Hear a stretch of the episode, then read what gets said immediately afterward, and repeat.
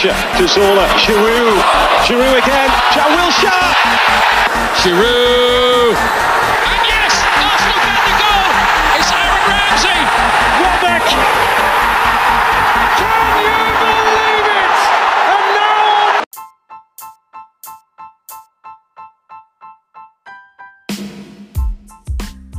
Fala galera, está começando mais uma live do canal Games Brasil. Eu sou Tomás Veríssimo, um dos editores do canal. E hoje eu estou aqui mais uma vez com JP Neves e Igor Fonseca. Fala galera, tudo certinho com vocês? Fala Tomás, fala Igor, e aí pessoal.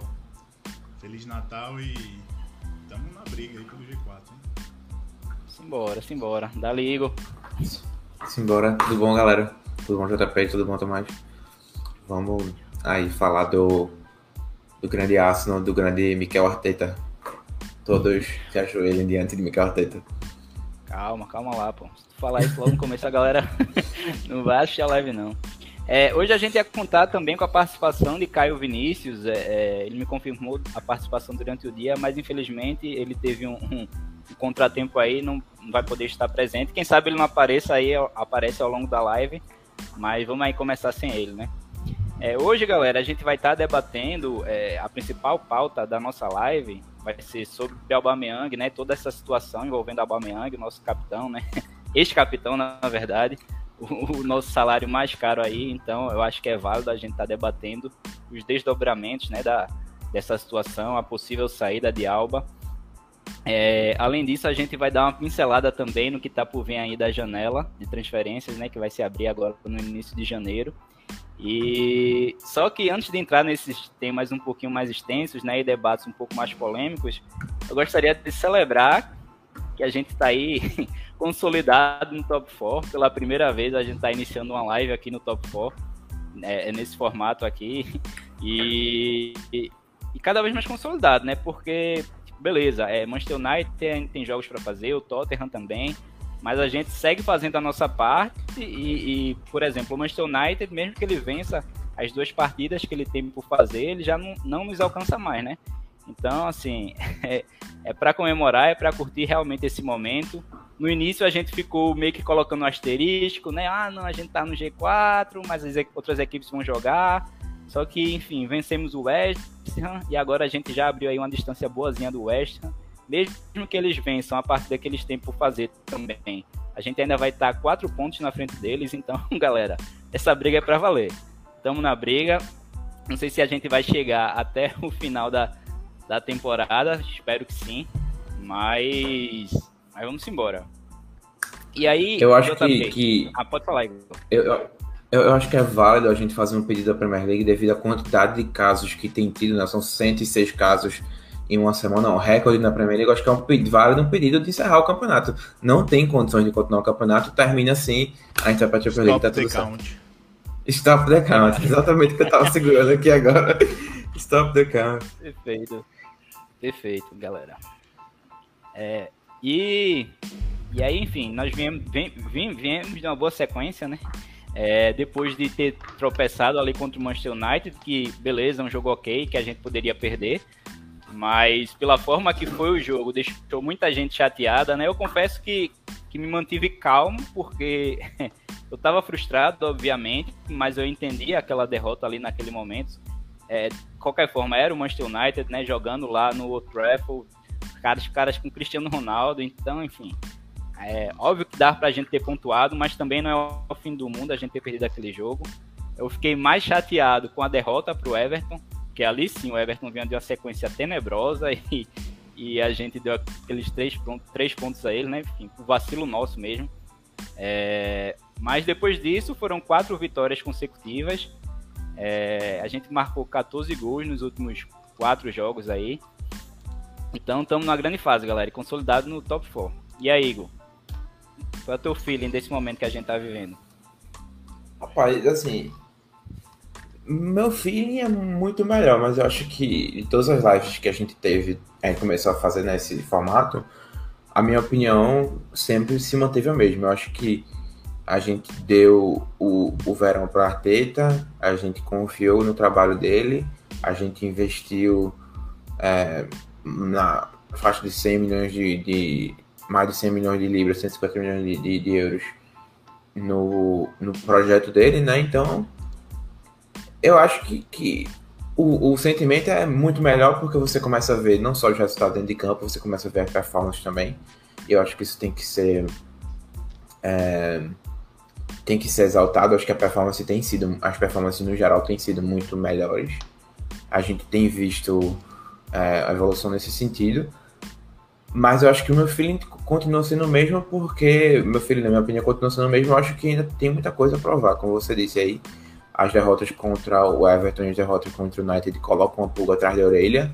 É, eu acho que é, o fato de você olhar para essas derrotas e você dizer a gente poderia ter saído desses jogos com alguma coisa é, são que machuca mais, ao mesmo tempo de que se você for parar para analisar, é, eu acho que também diz um pouco sobre onde o projeto está. O fato de você olhar para jogos contra o Manchester United, tá claro que também tem a situação do United que estava na época com Carrick. É, mas você ano passado, eu acho que você um United com Cristiano Ronaldo, você não olharia e, e diria que um resultado é, sei lá, não, não conseguir uma vitória lá teria sido um resultado negativo, sabe? Acho que o fato de a gente sair, ter saído sem os pontos é, é uma coisa que, que machuca mais, mas enfim, é, é isso. E depois disso, teve, acho que é cinco derrotas, cinco vitórias em sequência, né? Então isso, o time se recuperou. League, se contar contra o Sunderland, cinco. Exato, então assim, a gente pode discutir até um pouquinho mais isso, jogar um pouquinho para o JP, mas no geral eu acho que, que a opinião mesmo, o feeling é muito melhor. É, com certeza o feeling é melhor, mas é, é também um pouco é, é, esse sentimento de, de uma pulga atrás da orelha, porque eu acho que tem um, um ponto que é, é, a quantidade de derrotas que esse time tem ao longo da, da temporada. Né? Se a gente olha, olha aí a tabela, a gente vê que, é, tudo bem, Tottenham e United, que são concorrentes diretos, têm menos jogos, mas eles também perderam menos. É claro que é, igualando o número de jogos, talvez eles, eles empatem no número de, de, derrotas ou até passem. Mas se a gente compara com os times que estão logo acima da gente, com o top 3, a gente vê que é uma disparidade muito grande. E seis derrotas em, na metade do campeonato já é um número bem crítico assim para um time que, que, que queira brigar pelo, pelo, pelo top 4. É claro que nesse contexto aqui que a, a maioria dos times tem perdido bastante, é, é muito provável que isso, no, no, final das contas, nem seja tão crítico assim, é, por conta do contexto. Mas, geralmente, em, em, temporadas mais disputadas, essa quantidade de derrotas já é um pouquinho complicada. De qualquer forma, o sentimento é positivo, porque a gente está vendo aí o time consolidado em quarto lugar, a gente está vendo que os adversários que, que tem jogos a menos que estão abaixo da gente, tirando o Tottenham, o West Ham e o United, já não alcançam a gente igual, é, quando igualarem o número de jogos.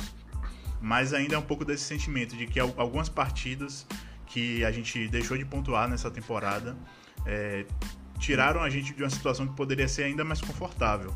Contra o Everton, que eu acho que foi a, a pior de todas, mas lá no começo da temporada contra o Brentford, que enfim foi também uma fatalidade ali, a quantidade de desfalques. É, enfim, o próprio jogo contra o United, por mais que de fato não seja uma derrota absurda, considerando a qualidade do time do time do United, considerando o Cristiano Ronaldo, considerando que eles estavam jogando em casa, mas o pior de tudo dessa derrota foi a forma que ela aconteceu, né? Porque foi um jogo que a gente é, tinha condições de ganhar ou pelo menos de empatar. A gente fez dois gols naquele jogo. Então também é uma, é uma derrota um pouquinho dolorida. E são pontos que lá na frente podem fazer falta, Pode mas falta no geral, é, é um sentimento positivo, com certeza. Eu acho assim. É só pra. Não, vai, além de vai, tudo, vai. nessa derrota, o que mais chateou também, né? É, assim, a gente perdeu com aquele pênalti ridículo que o Odegaard fez. Ele tinha acabado de fazer um gol e cometeu um pênalti extremamente besta. É, o United é, é um, um, concorrente direto né, na disputa, então, além do fato de você é, é deixar de pontuar nessa rodada, né, eles estão somando três se a gente pelo menos empatasse aí, fazia uma diferença bem significativa, né? né? É... Mas, é, mas é isso, assim, bola para frente, essa equipe ainda vai oscilar, é provável que ela oscile bastante, mas a gente tá na briga e eu acho que a gente vai seguir assim até o final da temporada. Igor chegou, acabou caindo. ele ia falar alguma coisa, talvez ele volte já já. Mas então, vou, vou continuando aqui o JP. Pronto, acho que Igor já voltou. Deixa eu só colocar ele aqui. Opa, Opa. Igor? Oi. Tem alguma coisa para falar? Não, deu uma caidinha. É...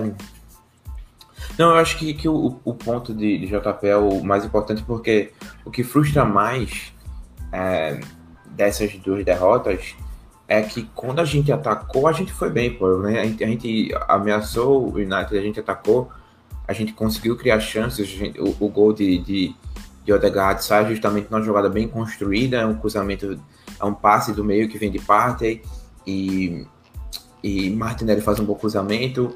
Odegaard tá lá dentro da área para marcar de perna direita, né, se não me engano. Alba quase tira o gol de Odegaard de novo. Enfim, tirando o primeiro gol, que foi um, um achado também, e, e, aí você tem um lance no primeiro tempo que Martinelli recebe a bola pela direita, invade a área, em vez de é, em vez de, de, fazer o passe para Smith Rowe que estava na entrada da área, ele chuta e chuta para fora. Então assim, a gente quando a gente do, tocou a bola, a gente dominou, colocou no chão e trabalhou, a gente conseguiu criar. Mesma coisa com, com contra o Everton também teve é, aquele achado do primeiro gol o problema foi que a gente voltou a fazer aquelas coisas que a gente sempre faz, a gente identificou, especialmente no jogo contra o Crystal Palace, que foi a gente marcou o gol e recuou. E o time não tinha uma vontade de sair para atacar de novo, entendeu? Eu acho que isso foi o problema. É, e aí eu acho que isso já foi uma coisa que foi respondida e foi é, restaurada, por exemplo, no jogo contra o Asham. O Asham, eu acho que a gente marcou o primeiro gol e continuou em cima. E, e eu acho que desse, dessas cinco partidas que a gente teve, foi o confronto mais difícil e a gente conseguiu é, administrar o jogo bem. Eu acho, acho que foi uma resposta boa é, no geral. E aí, só para não deixar passar batido, né, prestigiando aqui a participação do Felipe, ele falou do puxão do Maguire no Tomiasso, né, enfim. Teve aquela uhum. polêmica no nosso primeiro gol, mas aí também teve esse lance que, que o juiz poderia ter marcado o pênalti, o jogo poderia ter sido empate. Né? Mas passando é, para a fase do, nosso quinteto ofensivo aí, é, Smith Rowe acabou lesionando ali durante um momento, Martinelli entrou na equipe, vestiu a camisa, não saiu mais. É, vem jogando muito bem o brasileiro, numa sequência muito boa, dando assistência, fazendo gol, é, sendo decisivo, voluntarioso, né? Quando ele não é decisivo, quando ele não participa diretamente do gol, é, é, é, ele vai fazer aquilo que ele fez no, no, último jogo, né? Enfim, até postei hoje nas redes sociais o lance em que Odegar tá levando a bola, Odegar acaba perdendo a bola para um defensor do Norwich, Martinelli vem da, quase do outro extremo do campo, vem no pique, consegue roubar a bola, e a partir dessa roubada é que sai o gol do Arsenal, o gol de Tierney, né? Que Odegar dá aquele, aquela ótima enfiada para Tierney que infiltra na área e faz o gol. Então esse é Martinelli, né? Nosso brasileiro aí voluntarioso. E engraçado que há pouco tempo atrás a gente já, já cogitava assim, poxa, será que é, será que ele vai, vai terminar sendo emprestado? É. Uhum. Tive até uns links dele com, com o Corinthians, enfim. Mas surgindo aqui da, da, da imprensa brasileira, né? Nada lá da Inglaterra. E aí o empresário de Martinelli é, falou, não, ele vai ficar, ele vai receber a oportunidade dele. E de fato ele recebeu e agarrou aí, né? E, e a, de forma até que tá difícil colocar Smith Rowe de novo na equipe, porque ao mesmo tempo que em que Smith Rowe saiu, o Odegaard também voltou a jogar muito bem, que o Odegaard teve um início de temporada muito interessante, depois ele deu aquela oscilada, é, que acabou sendo substituído por Laca ali durante um tempo, mas agora o Odegaard voltou e tá jogando fino da bola também, então é, vai ser difícil encaixar Smith Rowe nesse time, também, é, provavelmente, uma hora ou outra, algum desses vão acabar oscilando e, enfim, Smith Rowe vai jogar é, por, por consequência mesmo. Mas estamos bem, estamos bem. Esse quinteto ofensivo aí tá agradando bastante. O que é que tu acha, JP? Não, é exatamente isso. É feliz por conta da, do, do desempenho de todos eles juntos. É, isolados também, mas assim, é, você, você questionou essa, essa coisa do ah, não tem espaço para todo mundo no time titular, mas eu acho que é melhor assim. não só por conta daquele clichê de que é um problema bom de se resolver, mas também porque em algum momento a gente vai precisar, né? A gente sabe que tem lesões, tem suspensão, ou mesmo uma questão ali de, de precaução, às vezes tem que é, poupar algum jogador, e é muito bom a gente saber que hoje a gente conta com peças no banco que, que dão conta também. É, inclusive sobre o Smith Rowe especificamente, o Odegar também, é, é, curioso, né? A gente pensar que na temporada passada a gente começou sem nenhum camisa 10, sem nenhum meia ali para fazer essa função mais cerebral de armação do jogo. A gente tinha o Ozil ali que já estava meio encostado, então a gente não tinha ninguém para essa posição. E aí a gente começa essa temporada com Odegaard e Smith Rowe para fazer essa função. Aí ainda tem possibilidade de explorar o Laca também. Então a gente está muito melhor em relação a opções de peças para o ataque. E isso sem contar jogadores que também estão à disposição do elenco, do, do, treinador, e que não vivem grande fase, mas que a gente eventualmente também pode, pode ver algum, algo, algo de positivo deles, como é o caso de PP, o próprio Ed, que nas Copas está indo muito bem. Então, no geral, assim, é, é muito bom ver, ver o desempenho deles. O Martinelli é, dispensa, dispensa qualquer tipo de comentário, porque realmente é, é, você usou uma palavra muito boa que é voluntarioso, né? E é interessante mesmo ver como é um jogador que demonstra ter esse espírito de equipe e que, mais do que dentro de campo, isso também fica claro fora do campo, né? Que é um jogador que foi, foi, foi deixado de escanteio, entre, entre muitas aspas, durante algum tempo de não ter recebido minutos e tal, e mesmo assim nunca reclamou, nunca foi é, o tipo de jogador que parece forçar uma saída para receber mais oportunidade, oportunidades em outro clube. Então é, é, muito interessante mesmo ver a postura do Martinelli e, e como ele agora está colhendo o que ele deve ter plantado bastante no treinamento. Com certeza. É, só, e... antes, só antes de tu falar, hum. Igor, vou acalmar aqui o coração de Felipe não tem história nenhuma de Coutinho não, viu? Se você leu isso aí em algum clickbait, é, jornal que quer vender notícia adoidado, mas enfim, pode ficar tranquilo, Coutinho não vai vir, não tem, enfim, não tem nenhuma fonte séria especulando desse tipo de negociação. Valeu? Pode falar, Igor. Não, é só para acho que entrar um pouco na discussão Martinelli até é, a gente pode é, perceber e, e, avaliar né, como ele teve toda essa ascensão dele, especialmente nos últimos, últimos seis jogos. E como tu disse, né, é, é uma mudança tanto de, de, de narrativa, porque é, eu, eu surgiu nos meus sugeridos de YouTube hoje uma entrevista coletiva de, de Arteta dizendo que, falando sobre o Martinelli, dizendo que a gente tem um plano para ele e ele vai ter mais minutos e não sei o quê. E era uma coisa que era de, de um mês de um mês atrás, ele estava sendo questionado sobre isso, de, de Martinelli não ter espaço, e enfim, é uma coisa que acontece durante a temporada. E, e, agora você vê que eu acho que ele merece crédito por isso. É claro que também depende muito do jogador corresponder e também de, de sorte, eu acho. Mas se você vê Martinelli desde que Arteta tá no comando, é, Martinelli teve a grande lesão da temporada passada, passou meses fora, voltou. Arteta logo usou ele, aí depois ficou de fora de novo e aí não entrou muito. E aí ficava no banco, entrava poucas vezes. Mas você vê que agora que Arteta confia mais em Martinelli, Arteta não, não tem hesitado em usar Martinelli, muito pelo contrário. No jogo contra o Newcastle, é uma coisa que, que eu até queria pontuar, que ele coloca Martinelli no lugar de Saka jogando pela direita, quando ele tinha PP no banco, PP de 72 milhões de euros. Ou seja, ele não escolheu Martinelli por acaso, não é? Martinelli vem aqui que aproveitou uma chance. Não, ele colocou Martinelli fora da posição, entre aspas, melhor dele, na frente de um jogador de 72 milhões de euros, que é muito pressionado também para jogar. E Martinelli correspondeu. Claro que você tem sorte também, porque o Martinelli entra em campo Martinelli responde. E Martinelli, com dois minutos em campo, com o primeiro toque na bola, mete um gol. E aí você também justifica o, o que você confiou nele. E aí também tem uma questão muito de sorte, de timing. Mas eu acho que isso é muito mérito de Arteta também, porque foi a mesma coisa que aconteceu com Saka na temporada 19 e 20. Saka vinha sendo muito utilizado por Emery, vinha sendo muito utilizado por Lianberg.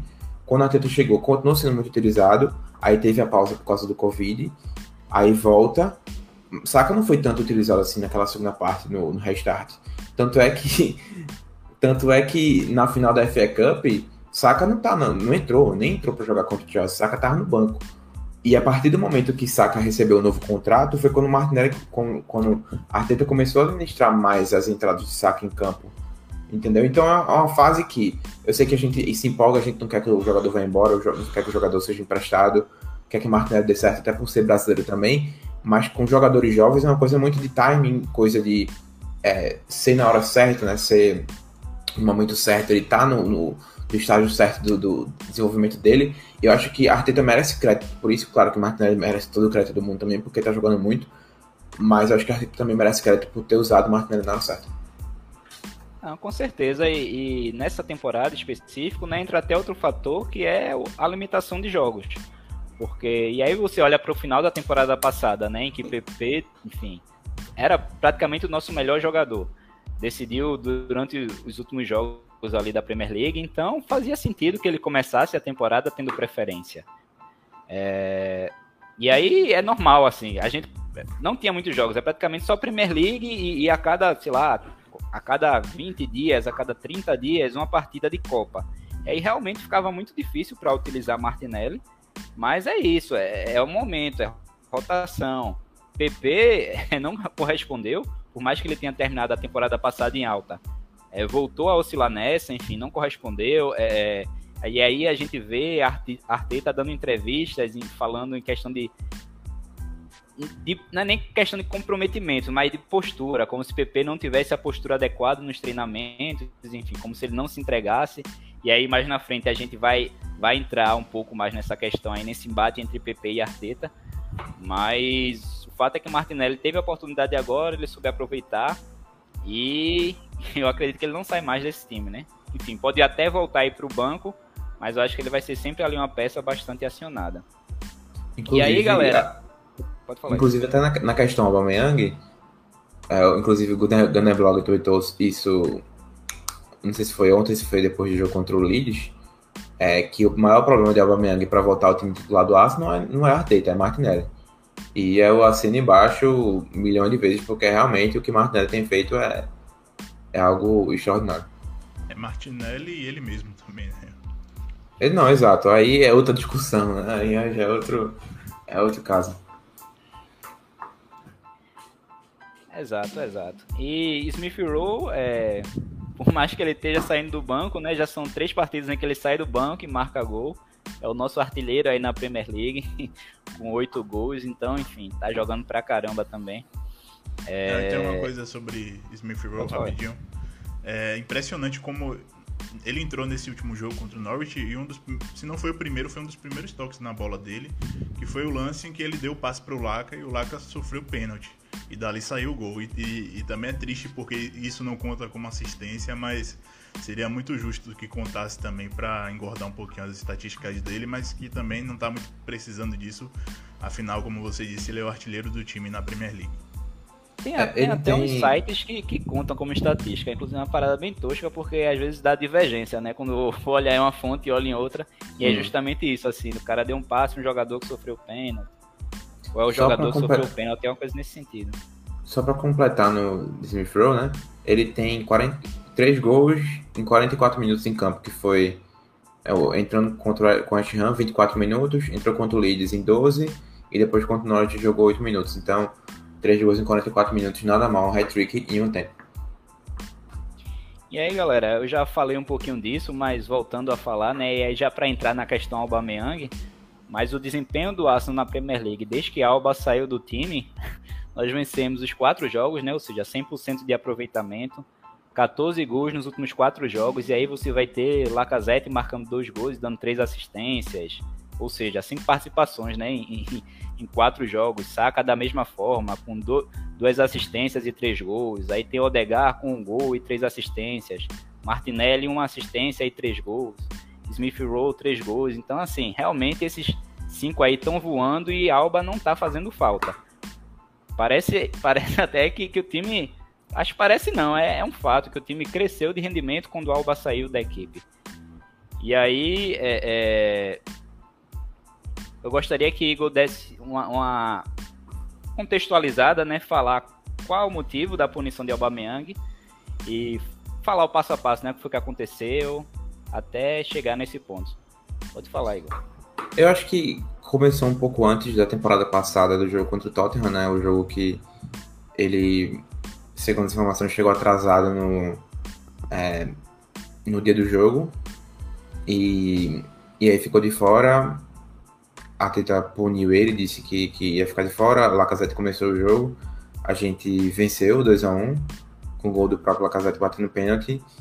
E as informações que a gente tem acesso desde então é isso, é que é, é o, o Arsenal próprio lançou um, um nota oficial dizendo que foram é, várias, é, digamos assim, várias vários descumprimentos com as regras que o Arsenal tem e que a Arteta impõe, né? Acho que é, acho que é bem por aí o, o, contexto. O contexto realmente as informações que a gente tem acesso são muito poucas. Pode ser que tenha outras coisas já envolvidas aí, mas na semana que ele foi excluído do, do, do elenco, é, foi ele foi visitar a mãe dele na França, assim, segundo David Ornstein do, do The Athletic, e queria trazer a mãe dele que está doente para a Inglaterra. Combinou com a Arteta que voltaria na, na quarta-feira ainda de noite. Ele saiu na quarta, né? Na, não voltou na quarta, chegou na quinta de manhã, pronto para treinar. Teve problema com o teste de Covid, porque era para ele ter feito um quando entrou em, em Londres, não fez. Aí chegou para treinar até dentro do horário, foi mandado embora para casa. E aí na sexta-feira já Arteta já disse que ele não ia treinar e excluiu dele do jogo contra o Southampton. E aí depois do jogo contra o Southampton ele foi perguntado sobre, ele disse que aí a Arteta foi bem claro, né? Disse que foi é, uma quebra de regra disciplinar, né? Então ia ficar de fora e desde então acho que, que Arteta manteve a palavra e, e a ONU tá nem treinando com o time, né? Exato. O termo que eles usam muito, né, somente a Arteta fala muito nas entrevistas, é que infringiu aspectos não negociáveis, né? Enfim, termos não negociáveis que os atletas não, pod não podem deixar de, de cumprir, né?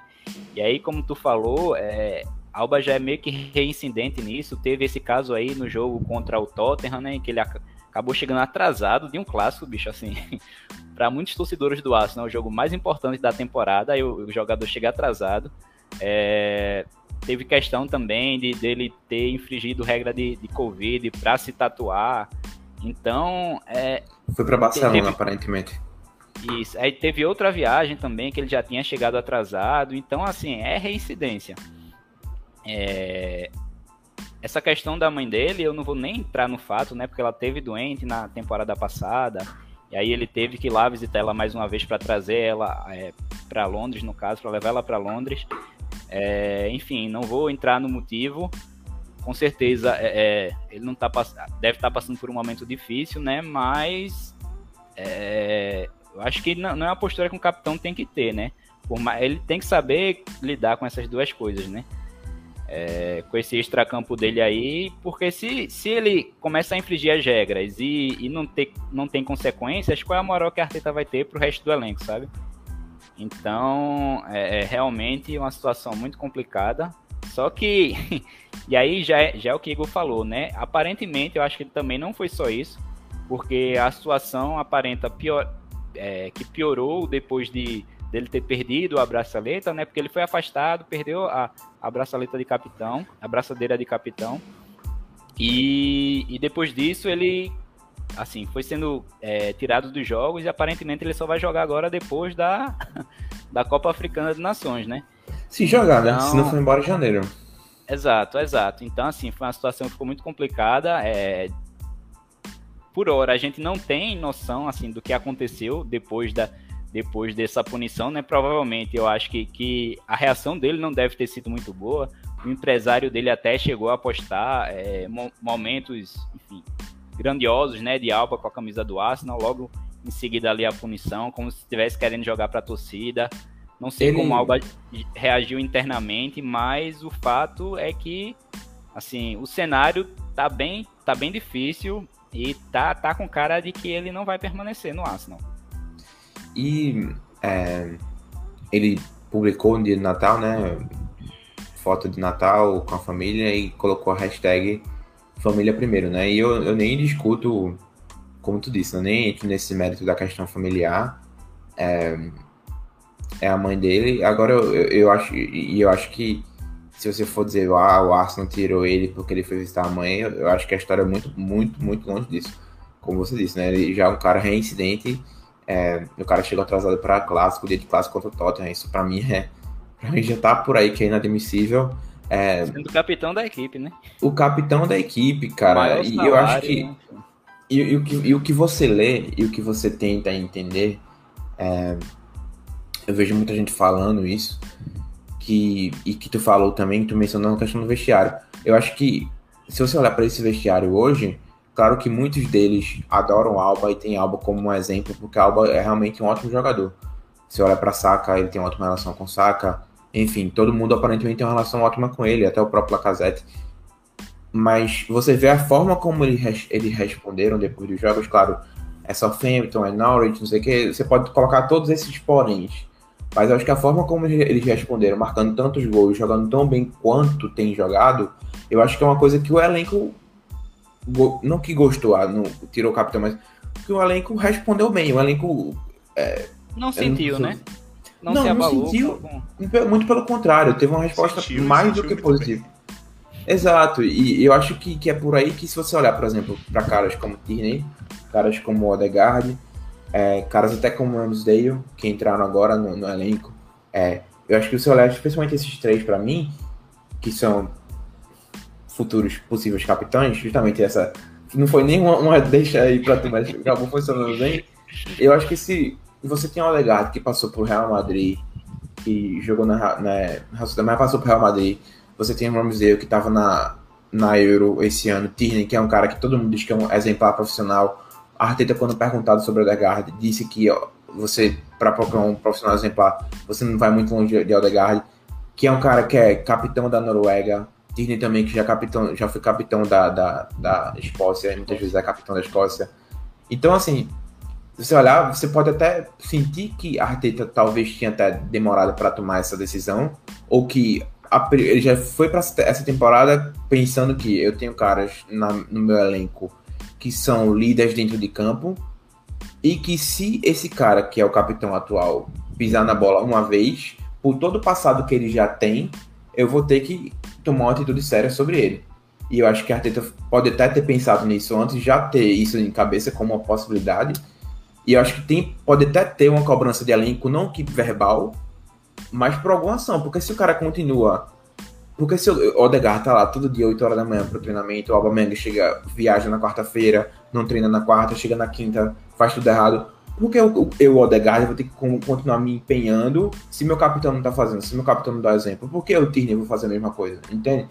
Por que o Martinelli vai ficar aqui me matando no treinamento para poder tentar um lugar quando esse cara que vai, viaja, vai ver a mãe, vai ver o pai, vai se tatuar no Barcelona, continua sendo titular. Qual a meritocracia que tem aí? A Arteta começa a perder o elenco por causa disso. Então eu acho que foi a atitude mais perfeita que ele poderia ter tomado foi essa e eu acho que, que ele não tem não tem discussão sobre isso.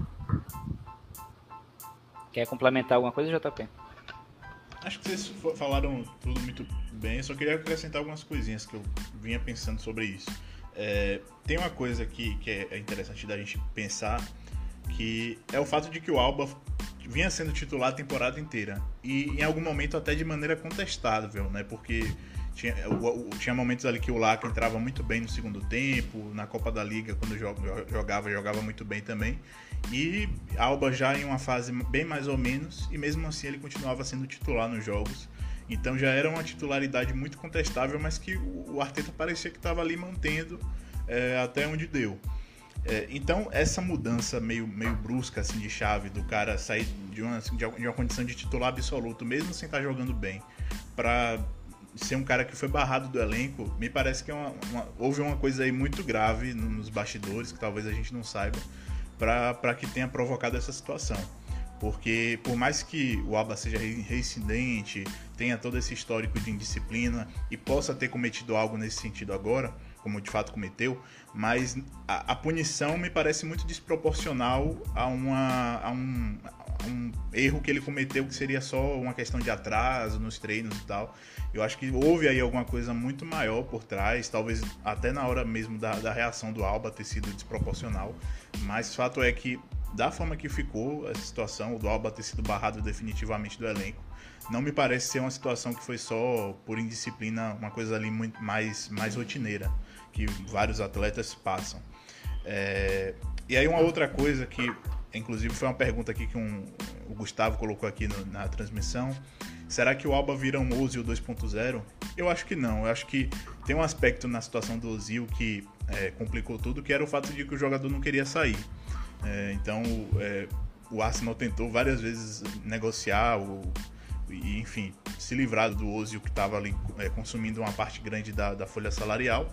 E o atleta simplesmente parecia que não estava afim de sair, queria mesmo continuar ganhando aquele dinheiro e não estava muito preocupado se estava jogando ou não. É, mas não me parece que é uma postura é, da maioria dos jogadores.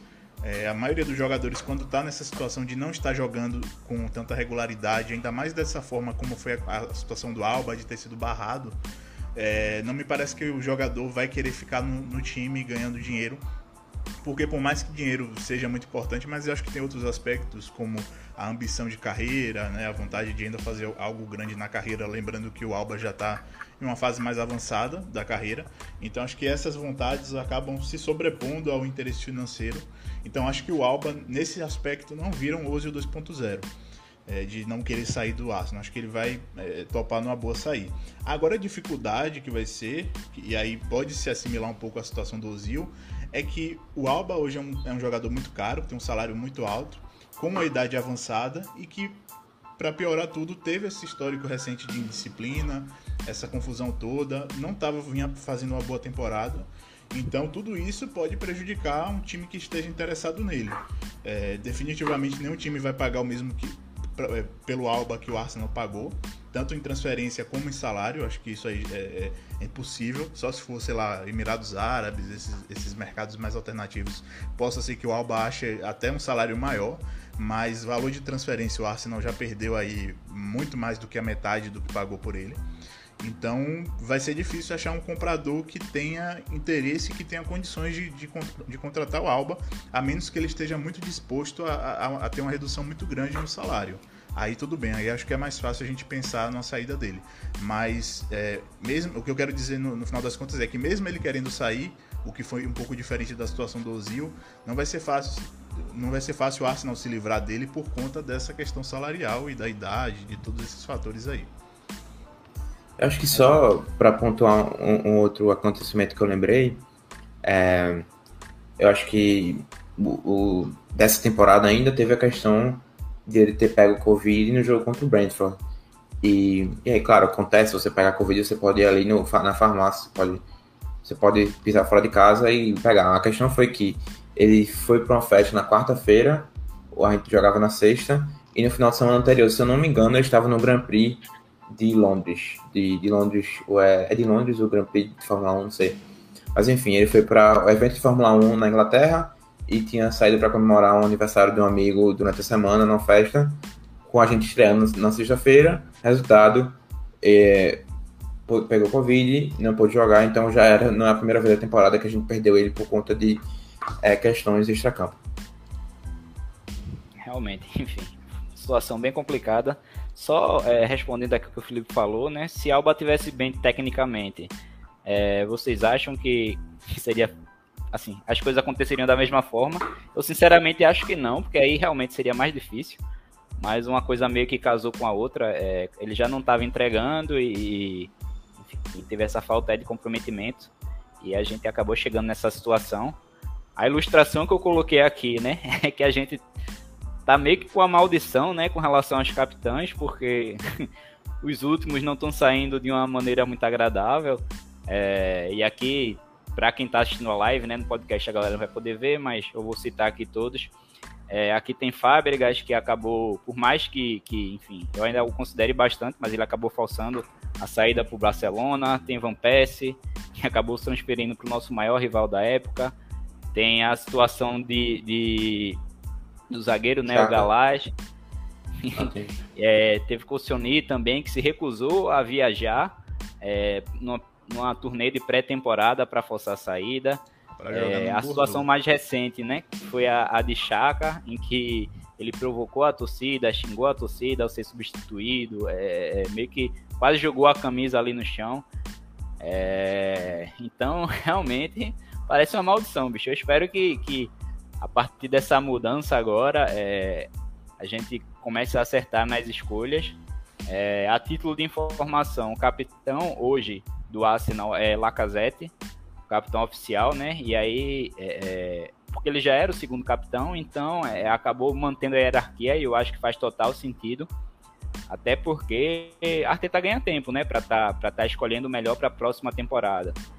Não, também não faria muito sentido ele fazer uma grande revolução é, é de capitães, assim, mudando as escolhas no meio da temporada. Já tem uma hierarquia a ser seguida Lacazette, de certa forma, está correspondendo, tanto dentro de campo, como no aspecto de liderança também, enfim. Ele tem a confiança de Arteta, por mais que ele nem sempre seja titular, né? Em diversos momentos ele foi banco ali para Aubameyang. É, é, ele é um dos jogadores que mais jogou na era Arteta. Eu vi essa estatística um dia desse, eu não vou conseguir trazer ela aqui exata, mas o primeiro jogador, se não me engano, é Saka e o segundo é logo Lacazette. Então, assim, ele tem a confiança do técnico. Então, realmente não faz sentido é, promover uma grande mudança agora. E outro fator também é justamente a questão de, de que boa parte desses, né, que estão despontando como boas lideranças, como o Ramsdale e o próprio Odegar, né, que passou seis meses na temporada passada.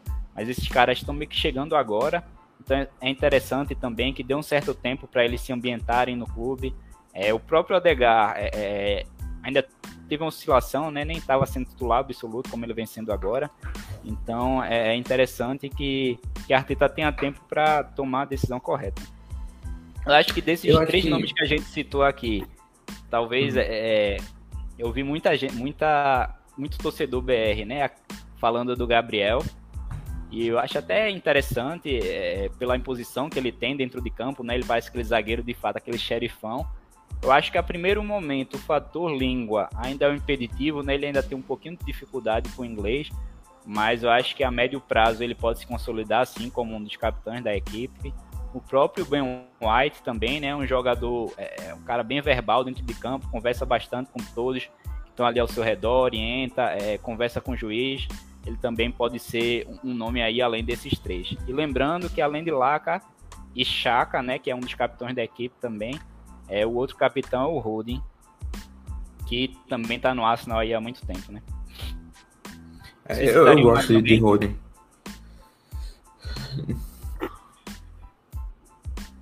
Eu acho que não. Acho, é, eu acho que gira mais em torno desses mesmo, né?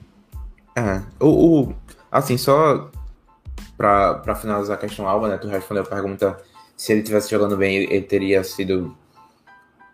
É, também teria tido o mesmo tratamento.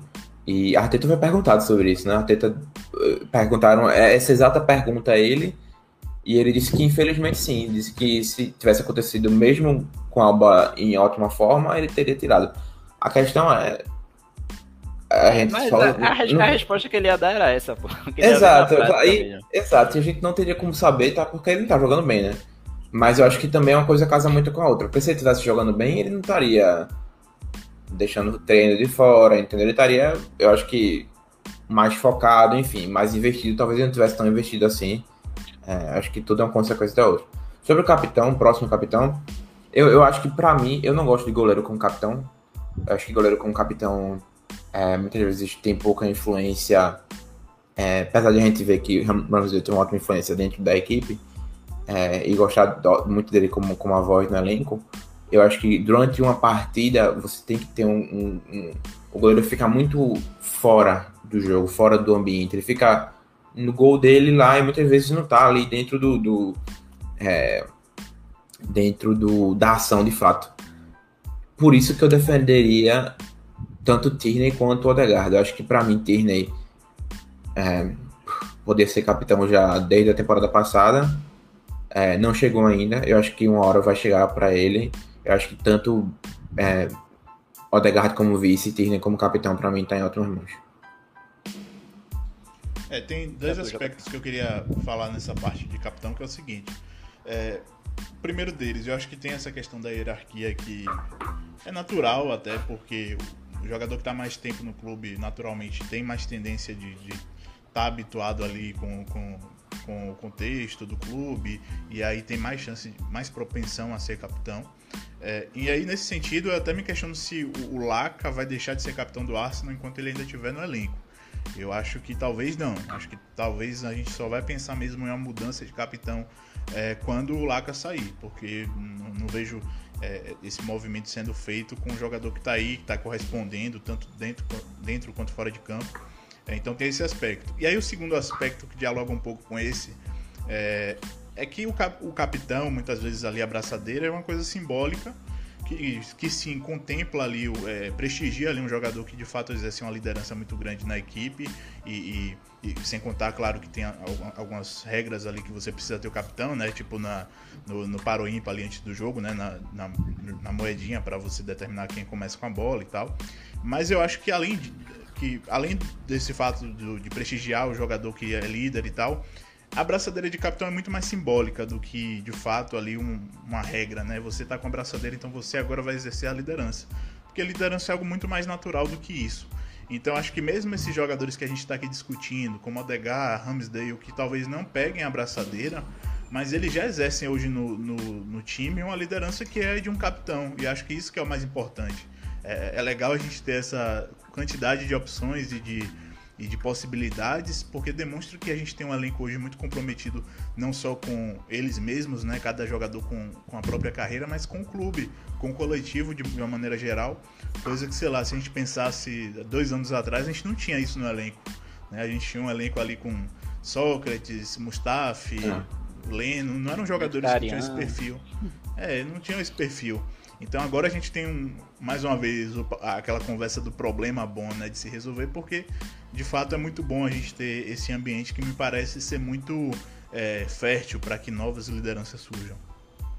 É, eu acho que, só complementando o teu ponto sobre Lacazette, não faz sentido causar outra interrupção agora, outra chamar a atenção para tirar a faixa Lacazette e dizer aqui, ó, toma Tino, é tu agora. Eu acho que faz muito mais sentido se Lacazette não renovar, ou mesmo que ele renove, se impossível, se acaba renovando, e fique, a gente contrata outro atacante, ele vira reserva, aí você coloca a braçadeira para Tierney, faz muito mais sentido isso. Eu acho que até para ajudar teu ponto que tu falou sobre líderes dentro de campo, mesmo outros tendo a braçadeira, é, se você colocar no YouTube é, Open Mic, que é o e a Open Mic Arsenal, vão ter dois vídeos lá, em inglês para quem entende. É, Tierney contra o Tottenham no clássico do ano passado e Odegaard contra o West Ham, é, o 3 a 3 fora de casa. Que são. Que é. O Arsenal faz um vídeo de um 7 a 8 minutos com, com passagens dele, fa, deles falando dentro de campo e, entre aspas, comandando a equipe. Eu acho que, do ponto de vista ofensivo, o Odegaard comandou muito bem a, a equipe naquele jogo contra o West Ham. Foi, inclusive, o melhor jogo dele com a camisa do Arsenal até aqui. E, e, ele comanda muito o time, ele, ele, ele fala com o Saka, ele fala com o Lacazette, Lacazette vai aqui, Alba vai aqui, enfim, ele comanda muito com a voz, assim como o Disney também faz, e por isso que muitas vezes a, a faixa de capitão não é, é, uma coisa muito mais simbólica, como tu disse. É, são ótimas, é, ótimas, ótimos vídeos para assistir, eu recomendo demais. Por isso que para mim eles são os dois que se destacam. O próprio, o próprio Chaka, né, enfim, enquanto ele estiver no Arsenal, enquanto ele estiver jogando, ele certamente vai estar tá exercendo também uma função de liderança ali, né? Dificilmente eu acho que ele vai voltar a recuperar a titularidade da, da, abraça, da abraçadeira, né? Porque ele já perdeu fazendo o que fez. Então eu realmente não acho que faça sentido ele ser escolhido de novo, né? Como primeiro capitão. Mas é isso, ele também sempre vai ser uma liderança ali dentro da, da equipe. E aí, só voltando um pouquinho para que JP falou, né? Qual seria um possível destino para o Aubameyang? realmente não é, não é fácil, né? Em, em outros tempos, é, isso era a cara de, de, um Barcelona da vida querer, somente nessa gestão louca aí. Mas no, no, nesse atual momento que o Barça está passando e de muita dificuldade financeira, né? Não, não vai dar, dificilmente vai dar. Por mais que tenha até algumas notícias, né? Alguns links aí, mas o, o link mais verídico é que o Barça tá, tá muito perto de fechar aí com o atacante do City, né? Então acho difícil. Ferran não vejo sentido. Isso, o Ferran Torres. Não vejo sentido eles trazendo dois centravantes. Talvez um possível destino para Alba aí seria é, o futebol italiano. E até acho que ele daria certo por lá, faria muitos gols ainda. Mas aí, enfim, entraria nessa questão também, né? Quem tem a, a capacidade de arcar com o salário dele. Mas de qualquer forma, é, é, talvez fosse até interessante para o Arsenal emprestar, é, pagando parte do salário. Isso se ele realmente, se realmente não tiver mais clima para ele permanecer, né? E aí o que a gente não quer é ter um Ozil 2.0, que fique ali encostado no elenco e, e só é, recebendo o salário, né? E aqui é, já fazendo. Querem acrescentar alguma coisa? Não, eu só ia. Era mais encher linguiça mesmo, mas eu, eu ia dizer que eu também acho que talvez na França o Alba também tenha mercado. Assim. Agora entra a questão financeira também, mas sim, tem que sim. lembrar que o Alba é francês, a, a, tem a questão da família dele que está na França hoje, né? A mãe dele e tal.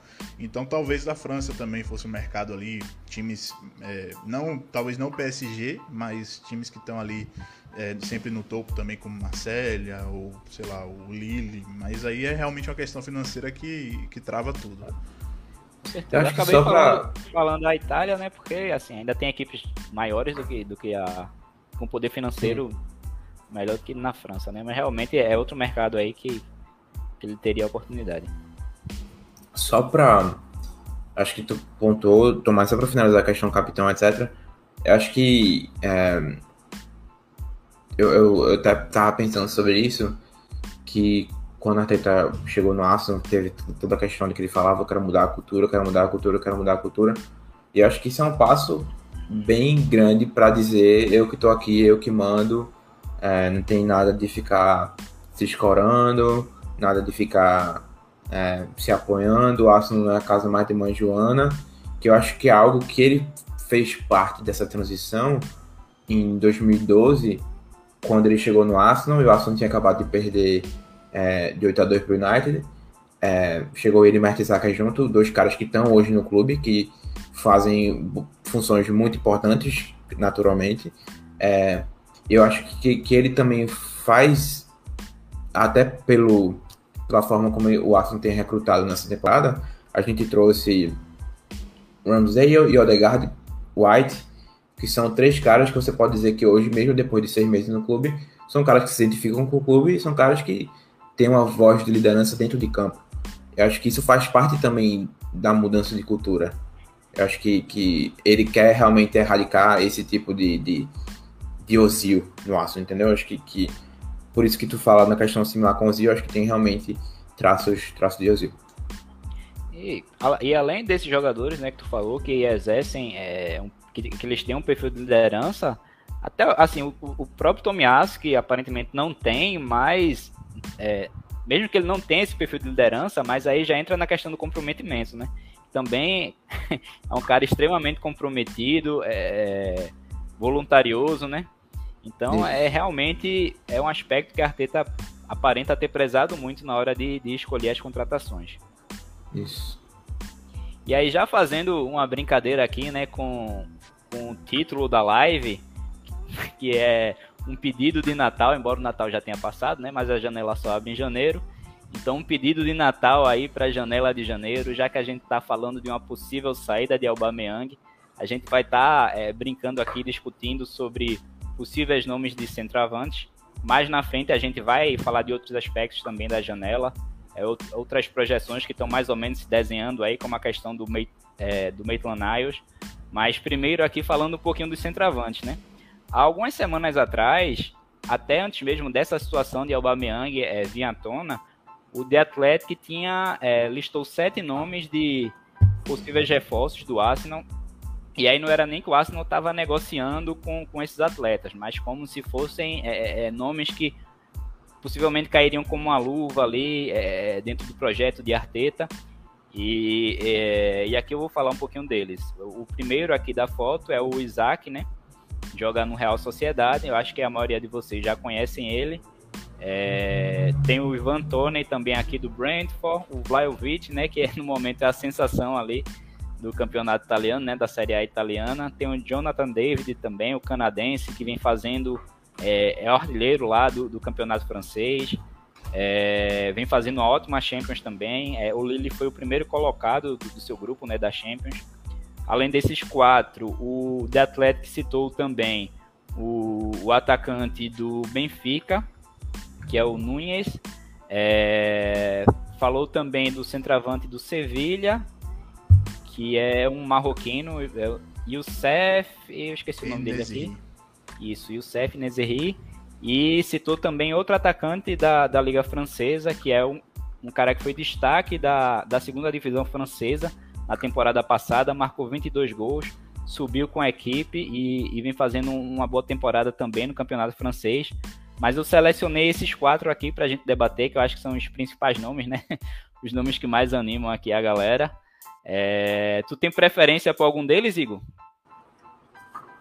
Eu gosto muito de Isaac, é... mas acho que seria muito caro. É... Jonathan Davis, eu não sei, não sei quanto custaria, mas eu gosto muito também do nome dele. Dizem que ele lembra muito algumas coisas que Lacazette tem e sem todas as coisas que Lacazette não tem. Por exemplo, ele é mais alto, ele, é, enfim, várias coisas. É mais rápido também. Mas eu também gosto muito do Tony, velho. Eu, eu, acho que muita galera tá pegando no pé dele na temporada porque ele não tem feito muitos gols. Mas se você vê o, jogo dele, é, tem até melhores momentos compilados dele. Ele tem feito muito pro time, sabe? Eu acho que a Arteta fala muito disso sobre o Lacazette dizendo que Lacazette é um cara que faz os outros ao redor dele jogarem melhor. E isso é uma verdade grande, a gente vê isso. É... Se fosse para escolher um sem pensar em nada, em dinheiro, em dinheiro, só porque é meu jogador favorito, eu prefiro o Isaac, pensando em todas as questões ao redor, eu iria com o Tony. E tu, JP?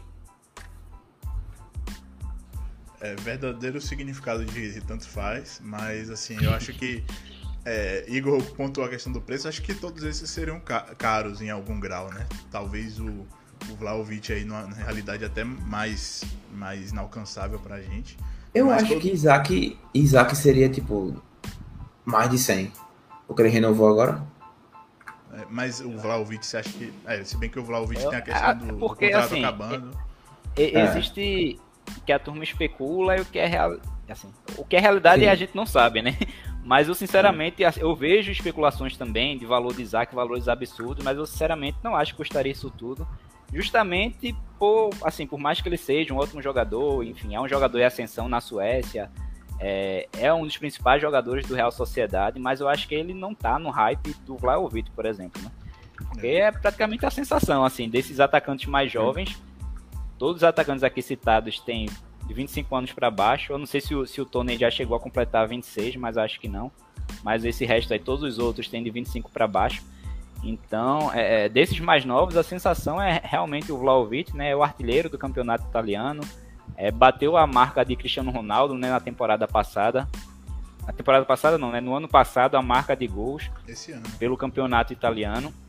Isso. Ano passado, Cristiano Ronaldo fez 33, esse ano ele fez 33, né? Eita, igualou, na verdade igualou, né? igualou, tá porque no... né? Não sei se ainda tem jogo. É... Não, tem, tem mais não. Só a Premier League, né, que tem jogo. Então, na verdade, ele igualou a marca. Mas, enfim, é, eu acho que desses ele é o nome mais badalado. O Arsenal até já teve linkado recentemente com ele, né? O Dimasio, é, é, e que falou que, que o, é, os diretores da Fiorentina estiveram em Londres, que teriam possivelmente conversado ali com a diretoria do Arsenal também mas esse rumor não evoluiu, pelo menos por enquanto. O que foi muito falado também é que existe uma vontade do jogador de permanecer na Itália e, e o, Juventus. É, exatamente. Lesse, sempre é Juventus. É, na, Alemanha, na Alemanha surgiu um bom valor, a turma quer jogar no Bayern. Na Itália é Juventus. Então, enfim, é, os empresários dele querem esperar uma, uma proposta, né? uma possível proposta da Juventus. A Juventus que não tá mas, bem de grana também, é bom frisar. Mas, exatamente, é bom ressaltar isso. Porque a Juventus também não tá bem de grana, então dependendo da situação ali, é, é, caso o Alba realmente saia e o Arsenal esteja disposto a antecipar é, esse investimento, né? Porque a gente está discutindo aqui que, que seria um, interessante a chegada de um centroavante nessa janela de inverno, mas na prática existe uma probabilidade boa disso nem acontecer, né? E dessa contratação ficar apenas para a janela de verão. Mas de qualquer forma, é... eu acho que seria uma negociação difícil é a do Vlaovic. Eu tô com o Igor com relação ao Tony. É um jogador muito subestimado é, pela turma aqui do Brasil, mas é de fato porque eles não conhecem o jogador. E aí, se você for puxar a estatística, você vê o como ele é um cara extremamente participativo, é, ele é muito bom segurando a bola, fazendo pivô, armando o jogo muitas vezes também. É, só, ele só é um pouquinho não indisciplinado, né? Mas é porque ele é um jogador muito faltoso também, ele é grandalhão assim, né? Não é tão habilidoso. Então muitas vezes ele vai com vontade e acaba fazendo muitas faltas. Mas é um jogador que joga para o time. Com relação a Isaac, é, desses, né? É, é um, um, jogador extremamente habilidoso também, que tem capacidade ali para estar tá saindo da área e, e, resolvendo o jogo sozinho, né? Mas eu não sei. Eu, a pulguinha que eu tenho atrás do orelha com o Isaac é com relação à quantidade de gols que ele entrega, sabe? Por mais que na temporada passada ele tenha feito ali 17 gols na, na, na Liga Espanhola, que é um bom número, mas nessa ele, ele já tá com, com a média um pouquinho menor. Então, assim, desses, eu acho que ele é. Não é o que menos faz gol, mas ele não é um cara feito Vlaovic, né? Que ali é de fato um, um centroavante nato, né? Um fazedor de gols. É, com relação a características, eu também não sei como é que Isaac se encaixaria é, tão bem na nossa equipe, né? O Jonathan David é outro que eu gosto bastante, Só... justamente por, hum. por, pelo que Igor já falou, né? Por ele ser é, é um jogador parecido com o Laka, só um vigor físico maior, até pela idade, pelo fato de ser um cara um jogador muito mais novo. É mais alto, não tão mais alto, né? Ele tem cerca de 1,80m, acho que é o Laka tem 1,76m. Então, desse, Jonathan David é o mais baixo, né? Porque todos aqui, tanto o Vlaovic quanto o Tony, Isaac, tem de 1,85 para cima. Mas é um jogador que também vai muito bem no jogo aéreo, é, é, vai muito bem é, é toques curtos, né? Combinando ali com, com jogadores que estão ao seu redor. É muito bom em abrir espaços. Então é, é um nome bem interessante. A, o asterisco que a gente tem com relação a ele, né, a dificuldade que seria para trazê-lo, é justamente o fator Champions, porque como eu falei anteriormente, o Lille passou de fase, né? Então acredito que ele gostaria de permanecer aí na campanha do Lille. É, talvez em, em, no verão, e aí já falando numa possibilidade de sair de Lacazette, né? Talvez ele fosse um nome interessante. Mas aí também já é sonhar demais achar que o Arsenal traria, traria dois centravantes. Mas. Mas é isso. Só aproveitar para falar, falar um pouquinho aqui dos comentários que a galera tá botando. O Matheus aqui perguntou uma coisa que eu acho que dialoga um pouco com essa questão da disputa por, por, pelo centroavante no mercado. Ele perguntou aqui quais times grandes que a gente acha que podem procurar um centroavante na próxima janela.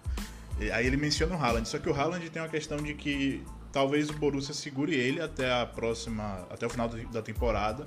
É, tem uma questão de multa no Haaland que, tipo, quando acabar essa temporada vai ter uma multa fixada, que acho que é de 70 e poucos milhões. Então, é, se o Borussia quiser vender por um valor maior do que esse, tem que vender logo.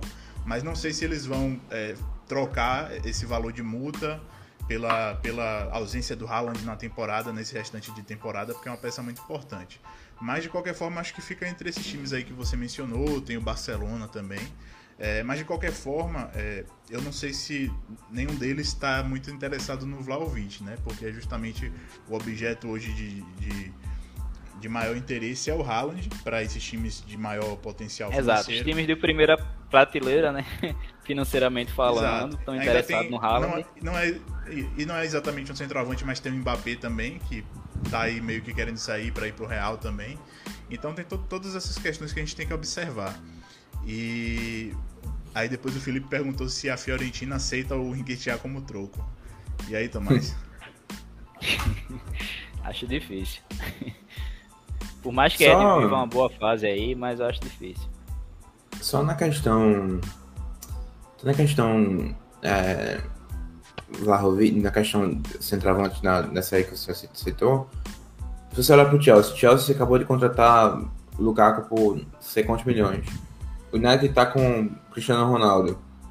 É, o Tottenham tem ainda Harry Kane. O, o City é o único desses todos que está atrás de, de um centroavante possivelmente. O Liverpool, talvez, mas o Liverpool tem Jota, tem Firmino. Talvez o Liverpool vá atrás, mas parece que o Liverpool vai atrás mais de um ponta. É, então aí, na Inglaterra, a gente o City.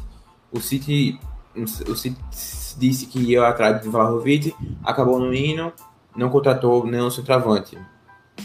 Talvez vá atrás agora, realmente é uma incógnita. Mas até se você olhar para a Europa no geral, o Barcelona é um time que vai atrás do centroavante.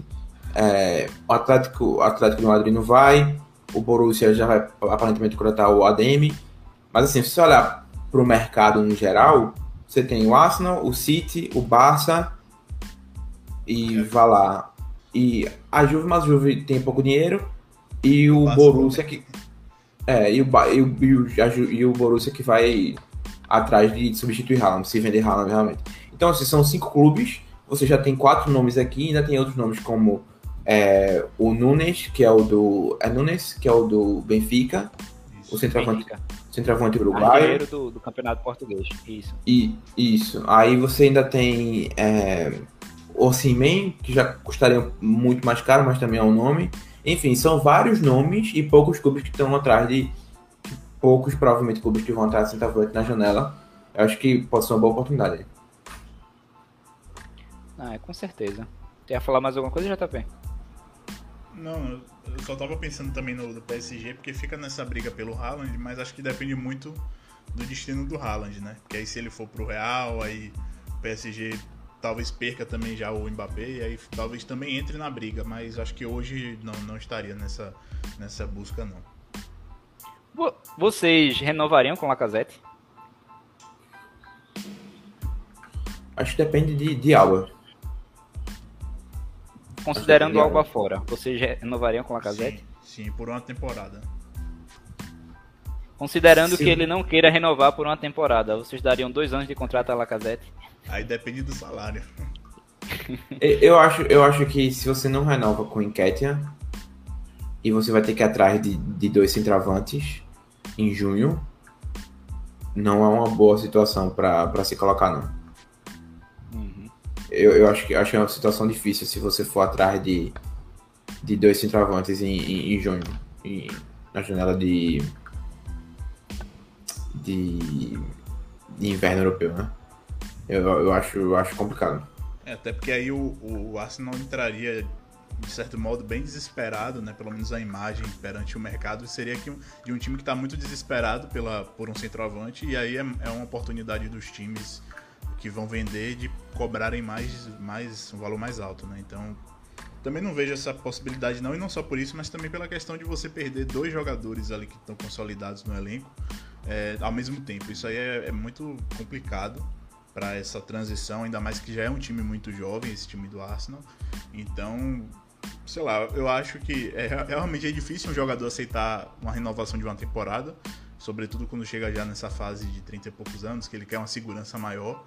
Mas talvez aí a depender do salário, se, se fosse um valor ok, duas temporadas para que o Laca ficasse por mais tempo não seria ruim não.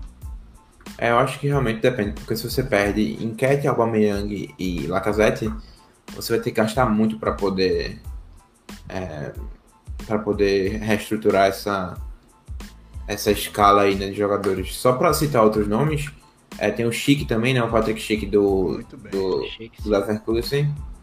E um nome, assim, que particularmente eu sou fã é o do Calvert-Lewin, né? Do, do Everton.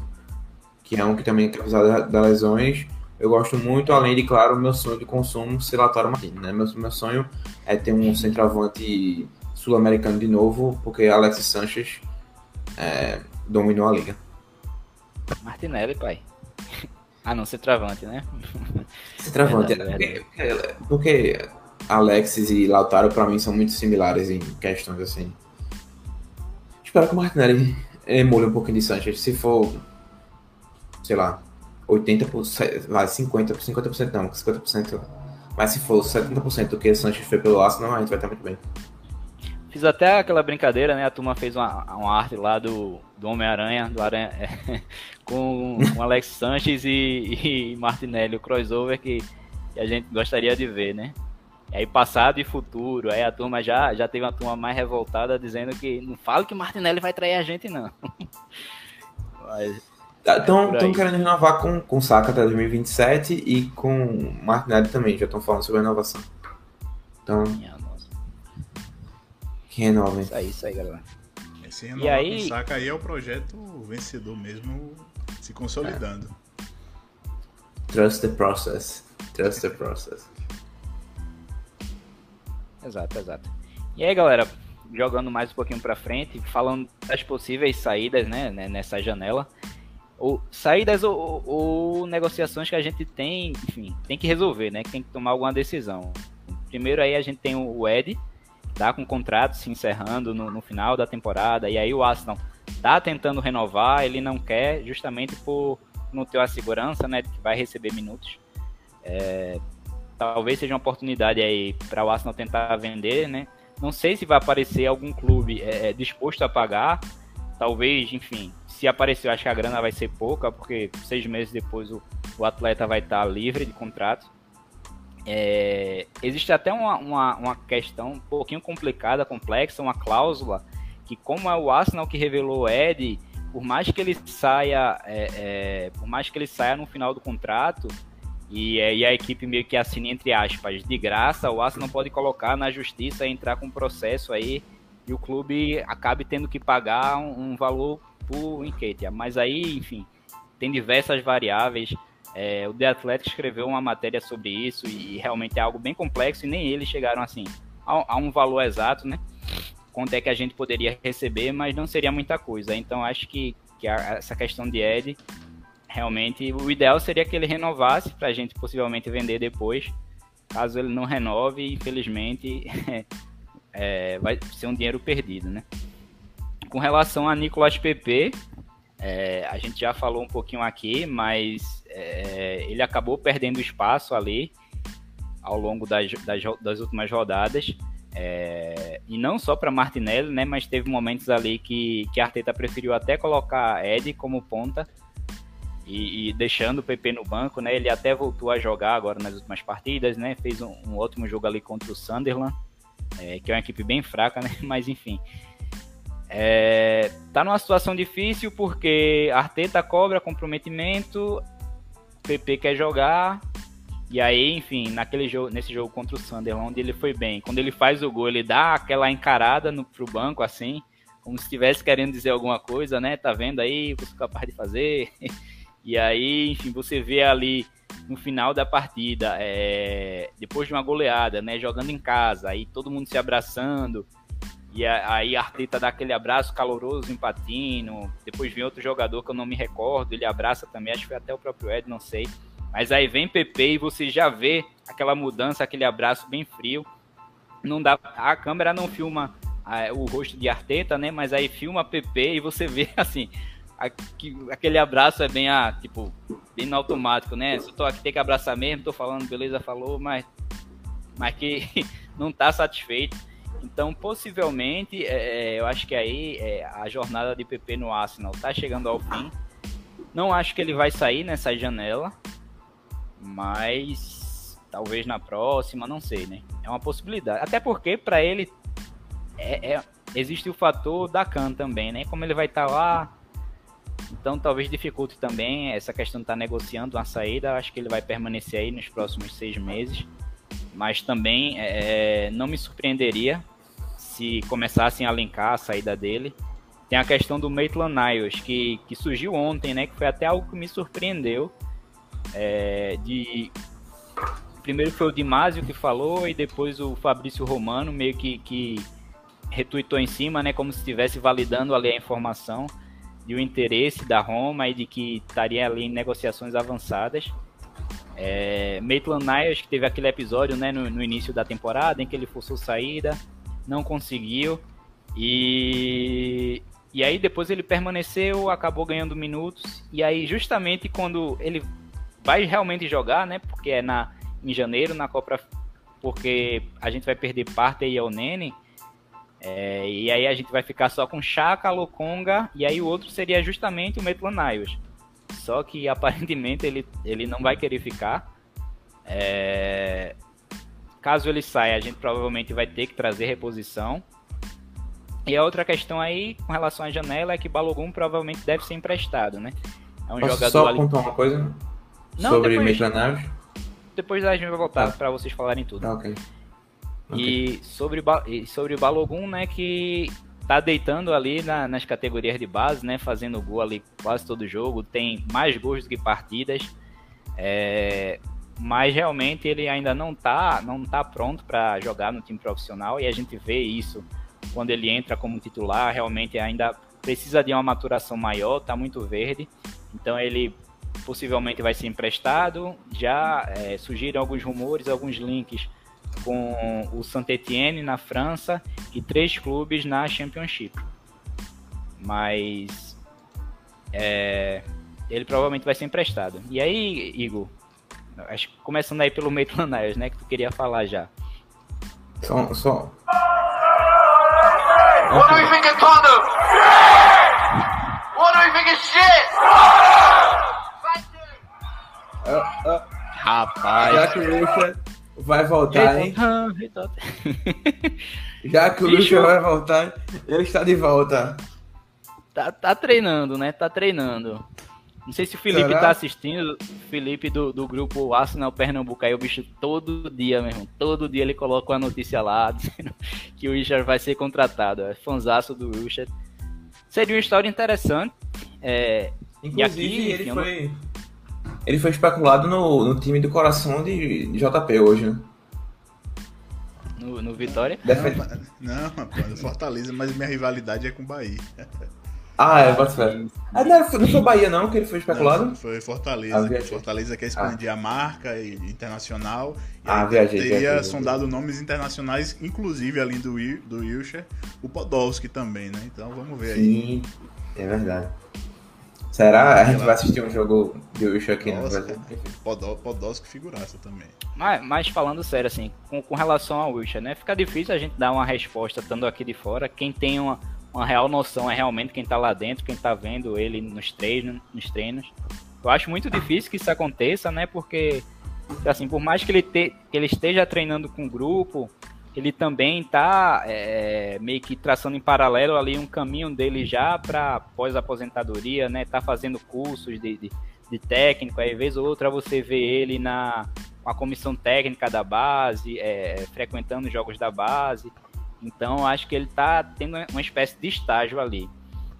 É, mas caso acontecesse, né? Enfim, caso o Arteta achasse que, que ele estaria apto ali para assinar por pelos seis meses, seria uma história bastante interessante, né?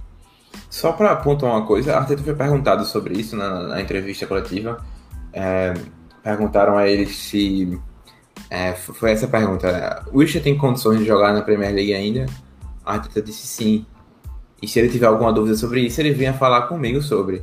Aí o, o entrevistador perguntou: No Arsenal?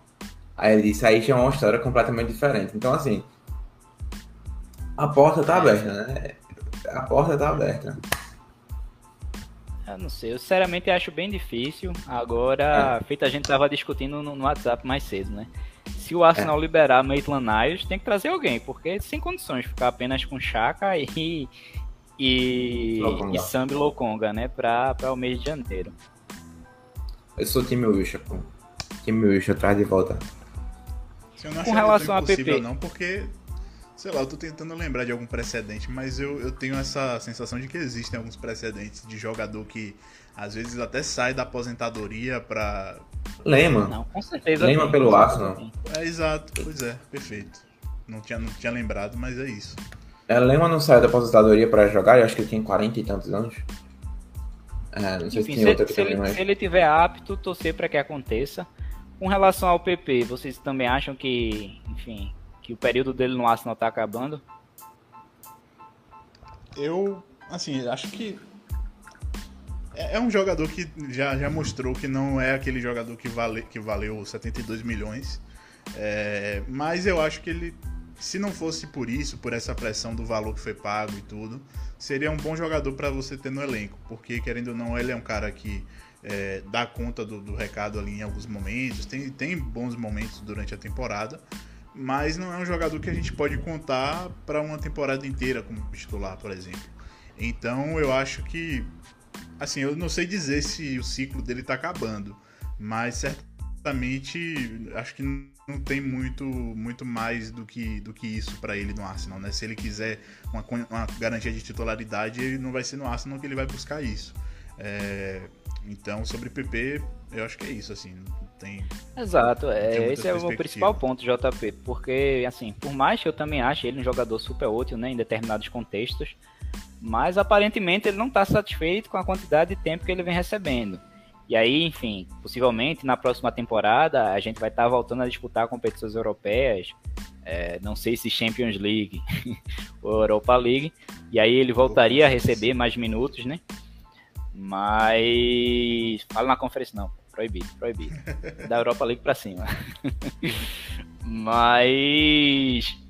Mas, enfim, eu acho que ele, ele tá até numa situação de insatisfação com o próprio técnico, né? Óbvio que que dá para contornar, mas eu realmente acho que, que ele vai optar por sair aí na próxima temporada. E aí, falando do nosso calendário, né, no mês de janeiro, a gente tem confronto. A gente começa o ano, né, contra o Manchester City, provavelmente perdendo. Estou acostumado. Infelizmente, né, mas é, enfim. 2022, sério. pô, hora de ser positivo, pensar positivo. Vai ser 1x0 só. Cara, vamos, vamos. É, é, exato. Evitar frustração. Eu vi até um, um comentário, né, no, no último pós-jogo que, que a gente lançou. O cara falando, né, não, é. Como se fosse a hora da verdade contra o City. Meu amigo, você, se a sua hora da verdade for contra o City, você nunca vai estar feliz, pô. Se poupe disso, pelo amor de Deus. É, é um pouquinho de realidade, né? Então, assim, a gente vai estar tá enfrentando ali o Manchester City, depois a gente vai enfrentar o Liverpool pela Carabao Cup. É, aí pega o Nottingham Forest pela FA Cup e depois volta a enfrentar o Liverpool pela Carabao novamente. Então aí no intervalo, no intervalo de 12 dias a gente vai enfrentar City e Liverpool duas vezes. Né? Então, e é o dia 9 e o jogo contra o Nottingham Forest dia 9 é justamente a estreia de Jack. Olha aí. Eu tô jogando essa agenda aí. Temos um vidente, temos um vidente. Vou cobrar, viu? Então, com, com, relação a esse sorteio da Carabao, tava torcendo muito pelo Leicester. É, eu, sa... eu tava. Nem lembro o que eu tava fazendo no dia. Eu sei que eu vi o Leicester vencendo 3 a 1 E aí na minha cabeça eu tava bem mais tranquilo, né? Tipo, o Manchester City já voou da competição. Agora o Liverpool tá saindo também, o caminho tá se abrindo pra gente. Aí, enfim, depois quando eu vou olhar é, a arte no, na BR Futebol, né, mostrando os classificados, quando eu olho o Liverpool lá, eu, puta merda, bicho. É pra completar, só falta o Arsenal pegar o Liverpool. Aí dá o sorteio, Arsenal e Liverpool. Lady Murphy. pariu. Mas, exatamente, Lady Murphy. Mas eu acho que esses confrontos contra o Liverpool aí vai depender muito da, da importância que eles vão dar para a equipe, né? Vale para a competição, desculpa. Vale pontuar também que em janeiro eles vão estar sem Salah e Mané. Por mais que Diogo Jota aí venha fazendo muitos gols na gente, mas acho que é um, já é um desfalque bem significativo para eles. É, então esperar para ver. Infelizmente, eu preferia sinceramente que fosse uma partida só. Eu não entendo essa lógica da Carabao Cup, que é um jogo, campeonato todo. Aí na semifinal, duas partidas, final, uma partida só de novo. Quem, quem souber aí qual, é, por trás dessa lógica, me explique porque eu não vejo lógica nenhuma. Se fosse uma partida, é, eu enxergaria com, com mais otimismo essa, essa classificação do Arsenal, sendo duas eu já acho um pouco mais difícil, porque eu acho aí, vamos supor que o Liverpool não colhe um bom resultado no primeiro jogo, e aí no segundo eu acho que eles já iriam meio que 100%, sabe? Mas, é, vamos ver, né? O jogo só é resolvido dentro de campo. Projeções aí, vocês têm alguma coisa para falar? Não, é, é eu isso. concordo. É, acho que jogo de ida e volta fica mais difícil quando você está enfrentando um time superior. Mas a gente tem esse fator que o Liverpool é, vai estar tá sem seus dois melhores jogadores, vai provavelmente também vai ter ali uma questão de priorizar no calendário outras competições, a própria disputa pelo título, que hoje eles já estão um pouquinho atrás do City, é, vai estar tá chegando já janeiro ali, 9 de janeiro, depois é dia, dia 13, é, não é tão perto da Champions, do mata-mata, mas também não é tão longe assim, então talvez já tenha ali uma, uma, uma ressalva de não usar tal jogador para não desgastar o cara e correr risco de lesão. Então tem vários fatores que talvez deixem o Arsenal numa condição de vantagem. Mas é difícil de qualquer, de qualquer jeito, porque é isso. Contra o Leicester, eles também não jogaram com 100%, né? E mesmo assim ganharam, passaram. É, contra o Barcelona, o teve... bicho. Contra o Barcelona, que beleza, já não era o, o Barcelona de outros tempos, mas ainda tinha Messi. Os caras meteram 4x0, porra. Com Origui, todo time todo desfalcado. Exatamente. Então, assim, é. o Klopp é, é, é, um é, monstro. É, é surreal. E, assim, o, o Leicester até teve chance de matar aquele jogo. É, o Vard teve uma chance de fazer, acho que foi, quando tava já três, o Leicester já tava com três gols no placar. O Vard teve uma chance no contra-ataque para matar o jogo e ele mandou na trave a bola. Então, é, é surreal, assim, como o futebol tem, tem dessas, né? A, a famosa frase do Murici Ramalho, a bola pune. É, mas enfim, é isso. Acho que é, são confrontos que podem ser difíceis, mas hoje eu acho que a gente ainda pode olhar com um pouquinho de otimismo. É mais difícil ter, mais difícil ter otimismo no caso contra o City, né? Que aí já é aí já é outra história na Premier League. Alguma coisa, Igor? Não, pensar, pensamento positivo é o meu mojo, é o meu lema para 2022. Vamos pensar positivo. Negatividade não. Vamos lá, contra o City. Conseguir um empate dentro de casa. Um e aí, galera, já, já, que gente, já, que a gente falou um pouquinho aqui, né, sobre a Carabao Cup, não deixar passar batido a estreia de Charlie Patino, né, que estreou marcando o gol aí, o garoto de com 18 anos recém-completados, chegou no Arsenal ali com, com 11 anos, é, o Arsenal pagou cerca de 10 mil libras para adquiri-lo e é um jogador muito renovado né, na nossa base, tinha toda uma expectativa em torno da estreia dele, é, que a gente até pediu que fosse em outros jogos né, da Carabao Cup, finalmente chegou e, e ele estreou fazendo gol, né, foi um momento ali bem especial da partida. E até a galera fez uma brincadeira, né? Dizendo que Wenger foi embora e, e até hoje a gente colhe os frutos que ele deixou. Brincadeira não, né? É verdade. Wenger não, fez assim, de novo. Eu tô brincando. Não, é com certeza. Mas, é porque assim, é... Wenger não teve influência direta na contratação de não, é. foi através de, de, de, outro olheiro, mas é mais na perspectiva uhum. da filosofia né, que Wenger implementou Sim. no Arsenal, de, de, de ser um clube é, que, que dá, dá é, de, nesse perfil, né, é, de garimpar novos talentos, de bons talentos e dar oportunidade aí para esses garotos se desenvolverem na nossa equipe. Assim, né, para quem não, não sabe muito da história, é, mas assim, até Saka, Smith Rowe tem muita influência também de Wenger não influência do próprio Wenger, mas influência da estrutura que foi colocada ao redor do clube para que esses jogadores fossem desenvolvidos, né? Foi a estrutura da academia, no caso, na academia, na, nas categorias de base do Arsenal. Hoje em dia, com o Mertesacker, que foi justamente uma, se eu não me engano, foi uma escolha de Wenger. É, Wenger colocou Mertesacker a dedo lá no, no Arsenal.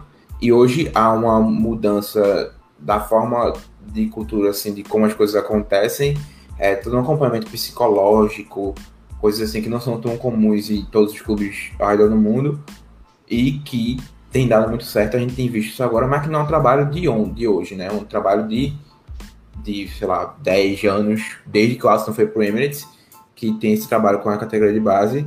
Aí por isso que a gente vê todo mundo que tá saindo agora dando certo. Assim, né? A maioria. Exato, exato.